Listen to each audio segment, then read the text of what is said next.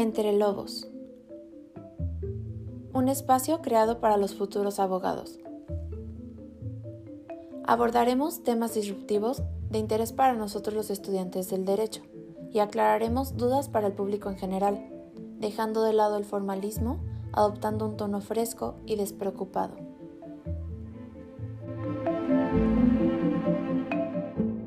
Bienvenidos a un episodio más de su podcast Entre Lobos. Estoy muy contento de estar eh, grabando una vez más para ustedes.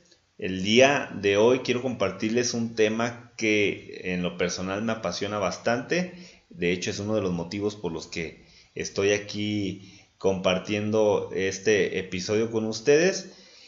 Otro de los motivos por los que decidí eh, tocar este tema en, este episodio eh, es por una idea que tengo de que ahora ya no necesitamos meros reproductores de conocimiento, meros reproductores de, ciencia, sea cual, digo, va, está dirigido para estudiantes del derecho este podcast, pero exclusivamente este episodio no está, no está eh, limitado solo a ellos, sino a cualquier estudiante de cualquier licenciatura, de cualquier área de la ciencia.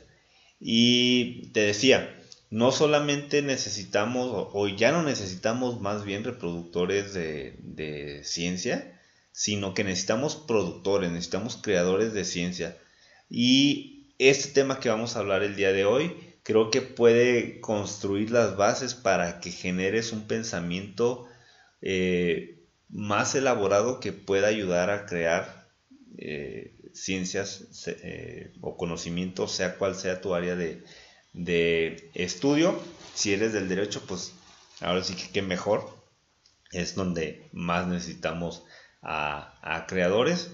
Y son cuatro conceptos eh, básicos dentro de la epistemología, dentro de la teoría del conocimiento o la filosofía de la ciencia. Son cuatro conceptos eh, básicos que quizá ya, ya tengas o ya hayas escuchado por lo menos vagamente eh, algunos de ellos y son los siguientes. Es el tema de la subjetividad, tema de la objetividad, el concepto de verdad y por último el concepto de realidad. Vamos a abordarlo eh, rápidamente. Eh, trataré de ser lo más claro posible. La verdad que espero poderme dar a entender porque de repente estos temas sí son un poquito, pues, pesados de, de, digerirlos, pero, pero bueno, estoy aquí para facilitar un poquito las cosas y espero que de verdad lo pueda lograr este, en esta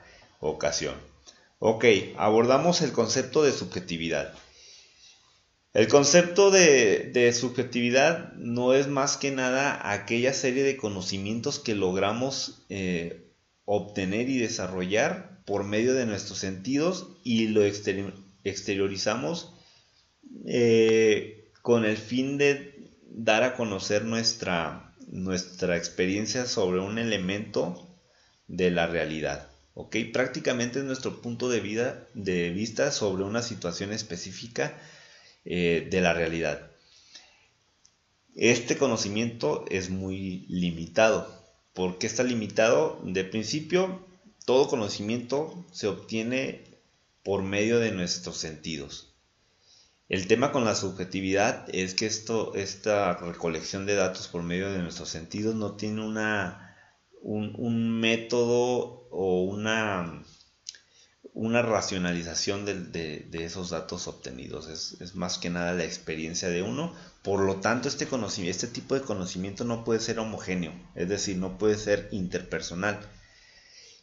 ¿Por qué no puede ser? Porque es, un punto de vista de, sensaciones de nosotros mismos. Nosotros no podemos dar a entender eh, o hacerle saber al otro nuestro sentir de manera de manera como nosotros lo hemos percibido. Podemos más o menos darle una orientación, pero no quiere decir que, estas otras personas asimilen de la misma forma en que nosotros dicho, dicha obtención de conocimiento por medio de nuestros sentidos. Por lo tanto, al ser nuestros sentidos nuestra limitante para conocer la realidad, pues este conocimiento se vuelve eh, muy, muy limitado. El siguiente concepto lo abordamos y es el de objetividad. Prácticamente es la contraparte del concepto de subjetividad. Te decía, todo conocimiento se obtiene por medio de los sentidos, pero ahorita eh, o ahora en, este concepto de objetividad, la diferencia con el de objetividad es que esta recolección de datos por medio de nuestros sentidos pasa por un proceso eh, mental, si lo queremos, si lo quieres llamar así, eh, por un proceso donde le damos lógica y aparte le damos un razonamiento, eh, le damos coherencia a, esos, a, esa, a esa recolección de datos, a esta obtención de conocimiento. Y al tener un método, al ser un, conocimiento que ya está procesado por medio de la lógica y del raciocinio, pues puede ser un conocimiento que puede llegar a ser homogéneo, que puede llegar a ser interpersonal, es decir, que diferentes individuos de diferentes regiones del mundo eh, perciben de, una misma manera cierta descripción o cierto elemento de la realidad, es decir, de nuestra sociedad o nuestra, de nuestro mundo o inclusive de nuestro, de nuestro universo. Este es el elemento fundamental que se diferencia del concepto de subjetividad. ¿Y cuál es? En, la subjetividad, eh, pues es, una experiencia muy personal que no tiene una lógica ni un razonamiento.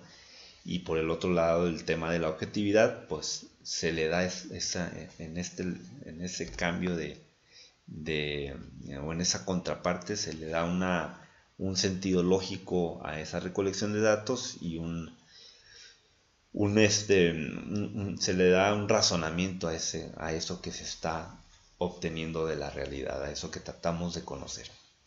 Ahora bien, pasamos al siguiente concepto, es el concepto de verdad. Eh, aquí, antes, que, antes de abordar un poquito más el tema de la verdad, quiero hacer una, una acotación respecto a ella muchas personas eh, este, etiquetan la verdad en, dos, en dos variantes. Una es la verdad o las verdades absolutas y por el otro lado las verdades relativas. Yo creo que estos dos conceptos son mm, totalmente falsos, no hay tales verdades, no hay verdades ni absolutas, no hay verdades eh, relativas y te explico por qué. Cuando una persona menciona que hay verdades relativas, quiere decir que esa persona opina cierta opina sobre algún elemento de la realidad o sobre algún acontecimiento y ese es su punto de vista, ¿no? Es su verdad.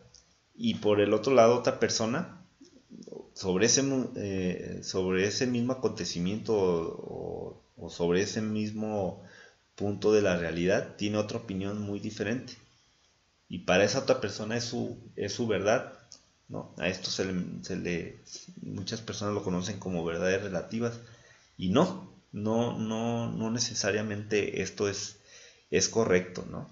Por el otro lado, y ahorita te lo explico por qué. Por el otro lado, eh, se van al extremo con el concepto de verdades absolutas, ¿no? Quiere decir que, o qué quiere decir este, este concepto de verdades absolutas, que se llega a cierta teoría hipótesis sobre un elemento, acontecimiento de la realidad y, se estaciona, por así decirlo, en un, en un punto del espacio-tiempo. ¿no? Es una verdad absoluta y es inamovible. Y no, esto no puede ser posible porque recordemos que el conocimiento es, evoluciona, no es estático. Así como el tiempo y el espacio eh, evolucionan, eh, nada, nada que se encuentre en el espacio y en el tiempo, es decir, todo el universo siempre está en, evolución. Por tanto, cuando tú, cuando tú dices que, que hay una verdad absoluta, pues es una incongruencia con, lo que se conoce sobre la realidad, ¿no? que la realidad evoluciona, está en constante eh, cambio, así como el espacio-tiempo está en constante eh, cambio, ¿no? Por tanto, el concepto de verdad absoluta queda totalmente deshecha desde, desde este punto de vista que te estoy mencionando y también el, concepto de verdades relativas, porque no es posible que existan dos verdades sobre un mismo acontecimiento, ¿ok? Eh, una vez eh, eliminados estos conceptos de verdades absolutas y relativas, te comento lo que es el concepto de verdad. El concepto de verdad no es más que aquel puente entre la objetividad y entre la realidad. ¿Ok?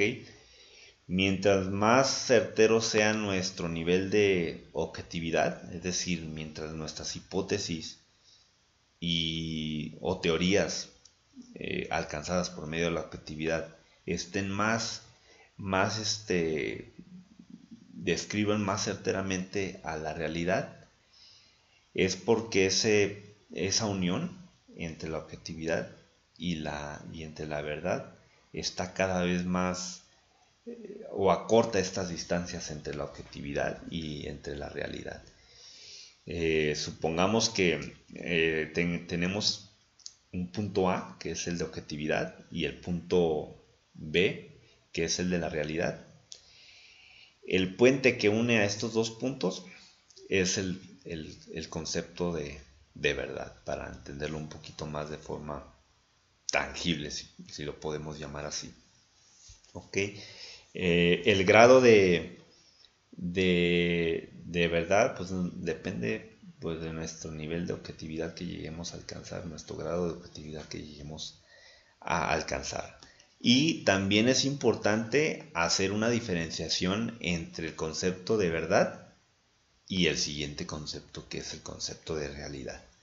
También existe una confusión entre lo que es verdad y lo que es, eh, o sea, el concepto verdad y el concepto realidad.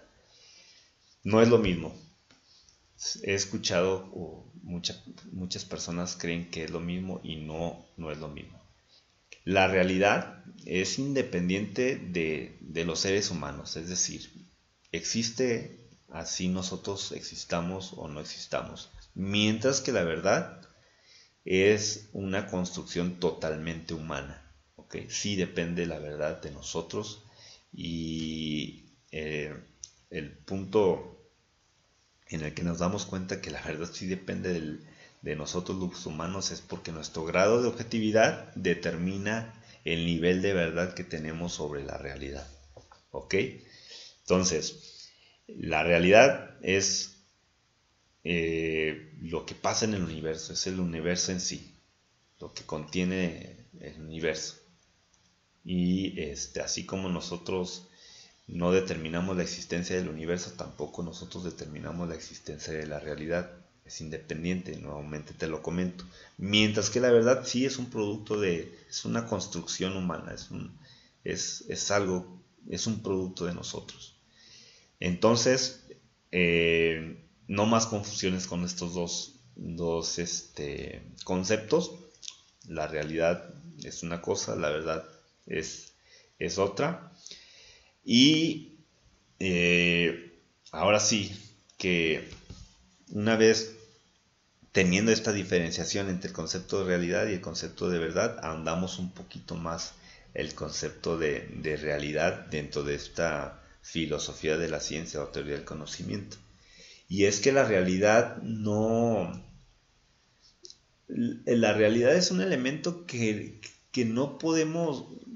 Primero que nada, que la ciencia trata de explicar, ¿no? La ciencia, recuerda, la tarea de la ciencia es explicar y predecir la realidad. Esas son las dos principales tareas de la ciencia. ¿Ok? Entonces, este, nuestros sentidos, es decir, los elementos por los cuales nosotros llegamos a conocer esta realidad, son nuestra, nuestro limitante. O sea, es nuestra entrada a conocer la realidad, pero también es nuestra limitante. ¿Por qué? Porque nuestros, nuestros sentidos evolucionaron para satisfacer nuestras necesidades. ¿Ok? Por lo tanto, eh, pues solamente nosotros percibimos aquello que nos beneficia o nos daña en nuestra movilidad o nuestro desarrollo en el mundo. Y existen un montón de elementos que conforman la realidad que no nos pues no nos, no nos benefician, por así decirlo, no nos perjudican, por lo tanto nuestros sentidos no han evolucionado para captarlos. ¿Ok? Entonces, si bien nuestros sentidos son la principal entrada para, los principales canales para conocer la realidad, al mismo tiempo son pues nuestros obstáculos. ¿Ok? La realidad eh, pues es difícil llegar a conocerla y nuestro único medio por el cual llegamos o podemos llegar a describirla más o menos es por el segundo concepto del que te platique, el concepto de objetividad. Eso, nuestro grado de objetividad por medio de la verdad es como, vamos a, llegar a, a, describir lo más certero posible a, a esta realidad en la que nos movemos. Pues bien, chavos, cuatro conceptos básicos dentro de la epistemología, dentro de la filosofía de la ciencia. Creo que son conceptos que todos debemos de tener nociones de ellos. Son conceptos que nos van a ayudar a desarrollar de una mejor manera nuestra, eh, nuestra conciencia dentro de la ciencia que estemos estudiando. Recuerda, no necesitamos más reproductores de conocimiento y hay bastantes. No los necesitamos en realidad. Hagámonos un favor y seamos creadores, creadores de conocimiento y estos son algunos de los elementos que puedan desarrollar, eh, desarrollar capacidades en nosotros para poder ir más allá de la mera adquisición de conceptos ahí dentro de la carrera, ¿no? No hay que aprendernos esos conceptos. O sea, sí, para pasar la, la, carrera, ¿no? Pero hay algo más importante que absorber esos conceptos dentro de la carrera y es el de crear nuevos, nuevo, nuevo material de interés para nosotros eh, como, humanos o, como sociedad. ¿Ok? Chavos, pues espero que no estés dormido ya este, a este eh, tiempo del podcast. Es un tema de repente medio pesadito, pero bueno, lo traté de, condensar. Eh, me permito también darte algunas recomendaciones de lectura si es que es un tema que te pueda eh, interesar. La verdad que es una, son temas muy, muy, muy interesantes. A mí me tienen fascinado. El autor principal que te recomiendo es Karl Popper. Eh, creo que todo su pensamiento viene o podría estar resumido en conjeturas y refutaciones. Chécate ese libro. Está, está, es un excelente, un excelente libro. Eh, hay otros filósofos de la ciencia. Está Paul Feyerabend, también eh, un excelente autor. una escuela un poquito más diferente y pues hay muchos otros ahí. Si tienes dudas, si en verdad te interesa, escríbeme en, mis redes y, te paso algunos, algunos títulos para que lo cheques. Pues bien, te dejo mis redes sociales. En Instagram estoy como arroba marlonyair1. En Facebook estoy como Marlon Sánchez y también en YouTube eh, encuéntrame igual como Marlon eh, Sánchez. Este mismo podcast, si estás por Spotify, se estará compartiendo por YouTube y si estás por YouTube también lo puedes ir a escuchar a, Spotify. En Spotify estoy como Entre Lobos y pues bueno, me despido. Que estén de la mejor manera y nos encontramos en el próximo episodio. Hasta luego.